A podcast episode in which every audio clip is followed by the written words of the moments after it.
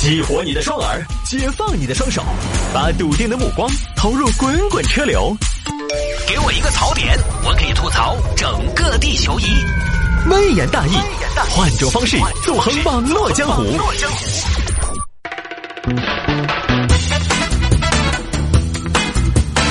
欢迎各位继续回到今天的微言大义。有听众朋友说摆一下这个，说一个日本的小姑娘啊。前面我们说了一个乱花钱的，我们接下来说一个很节省的。日本一个小姑娘，她是怎么样呢？每天只吃十块钱的东西，在日本啊，在日本吃每天她的伙食的开销是十块钱人民币。你想日本那个吃东西就很贵的，十块钱人民币嘛，你说在成都可能也搞不到个啥子一天。日本一个小小姑娘不知道名字，她呢每天吃十块钱的东西，特别节约。现在三十三岁，已经有三套房子了。小姑娘不晓得名字。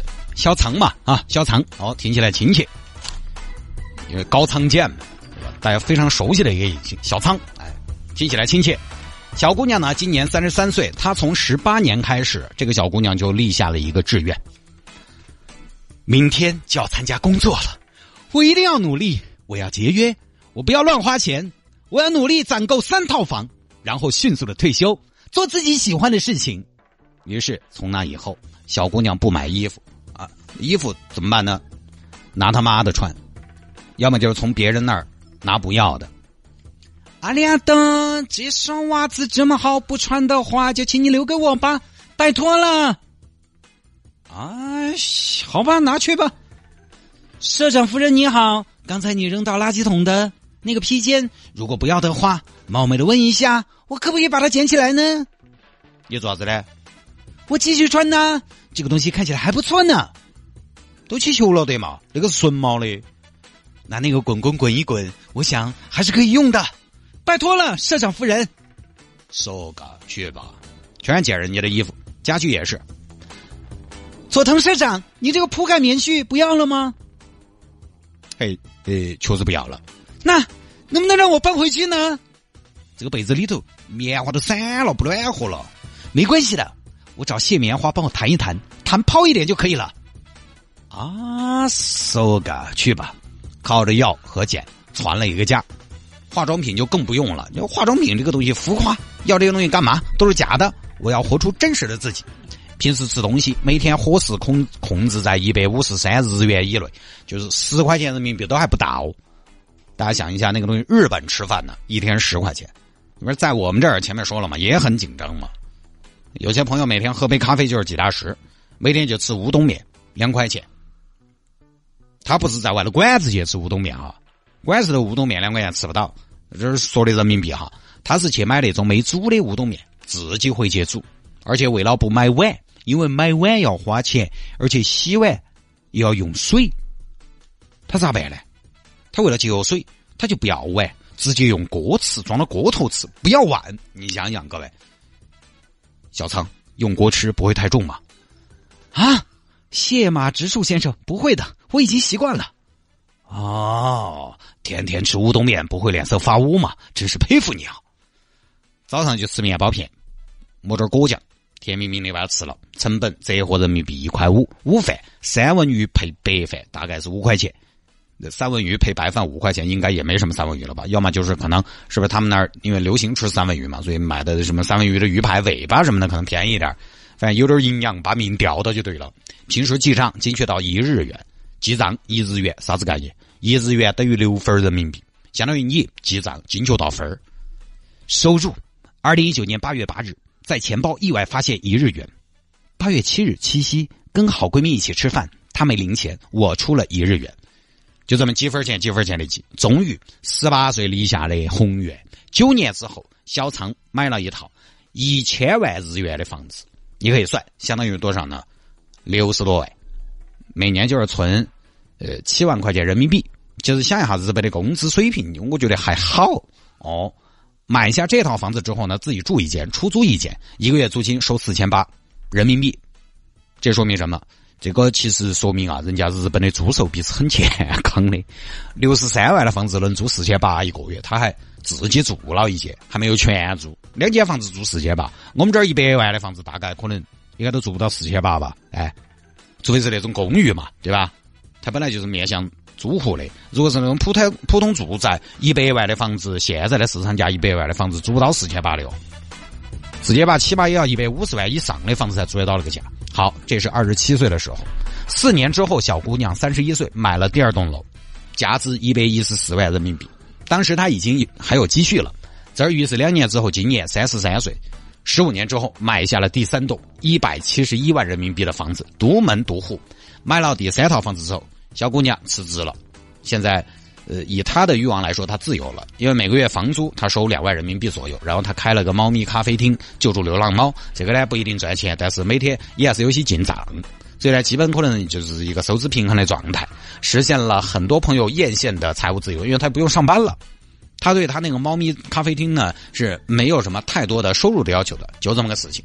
这个事情呢，其实我们国内也有，之前不是给大家分享一个北京的一个大姐呢，呃，她也是省吃俭用在北京买房了。日本这个小姐姐呢，这个一方面，其实我分析了一下她的状况，她一方面呢是她节约，极致的节约；另一方面，其实你算一下，她买的房子啊都不算太贵。哎，这个我们有一句说一句哈，她三套房子花了三百多万人民币嘛，这个在国内一线城市三百多万买不到啥子房子，你北京、上海、广州、深圳，在二线城市基本上三百多万，你在成都呢可能算个稍微好一点的钢改。核心地段、社区都算不上，你三百多万在在这个高新南区这边，可能也就买个一百多点平的房子，差不多一百多平，套四买一个。金融城那边还买不到，还不了，三百多万买不到啥子房子啊。所以房子不贵是一方面，再有一方面呢，他日本的工资待遇本身也不低。他工作这么多年，他越往后头肯定挣得越多，因为他到三十多岁这个阶段，二十多十多岁出来晋升社会，到三十多岁基本上收入是在往上涨的。哦，要往下跌呢，可能三十多要到四十了，我遇到竞争，遇到行业不行，可能慢慢往下掉，或者说保持不动。前头这十年基本上是在涨的，所以他后头买房的节奏也加快了。呃，就是什么呢？他们那边收入啊，它的高的不比中国高，但是它低的比中国高很多。上限高不到哪儿去，但是起价也不便宜。它上限说不定比我们中国的最高工资可能还要低一些，但是它起价也不便宜。随便找啥子工作可能都还可以。加上又这么节约，经过十四五年的努力买三套不贵的房子，我觉得还是有可能的。只不过呢，这种极端的节约就看自己了。这种东西也不干涉大家。这种素雅的生活不是每个人都能过的。我们不宣扬，也不提倡。你都这么过日子了，还消不消费了？罐子开给谁？奢侈品卖给谁？但是大家可以看到的，自由的先决条件就是自律的。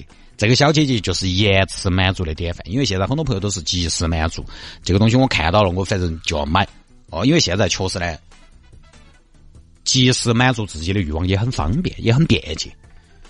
我在这条新闻下面看到很多网友留言，有人说没意思，要活在当下。就这种留言呢，这个当然也有道理，活在当下。但是关键一个问题在于。当下会很久啊，又不是只有今天，又不是一天两天混完了事。像小邓，精彩痛快了两年。我们前头分享那个假死那个，接下来要靠假死重启。还有朋友说，这种生命最没有意义哦，等于花钱就有意义，对吧？人家省钱就不是意义，人家省钱开个猫咪咖啡厅不是意义吗？我是觉得。不要轻易定人人家定义人家的生活，我是觉得多元化的社会呢，节约的朋友，咱也不要说舍得的朋友他们挥霍，舍得花钱的朋友呢，也不要去质疑舍不得的朋友节约。其实说，其实更多朋友，我觉得都没得那么极端，他属于啥子呢？不算挥霍，但是也不算节约，都好啊。但是各有各的选择。其实这个是就跟我们毕业的时候一样，太明显了。我觉得节约和挥霍这个呢，呃，应该是不是矛盾的，或者说呢？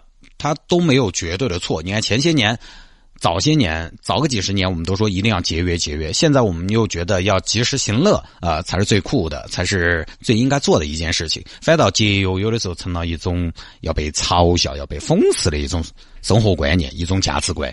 我觉得太走极端都可能未必那么的好啊。这几年呢提的比较多就是超前消费啊，刺激消费。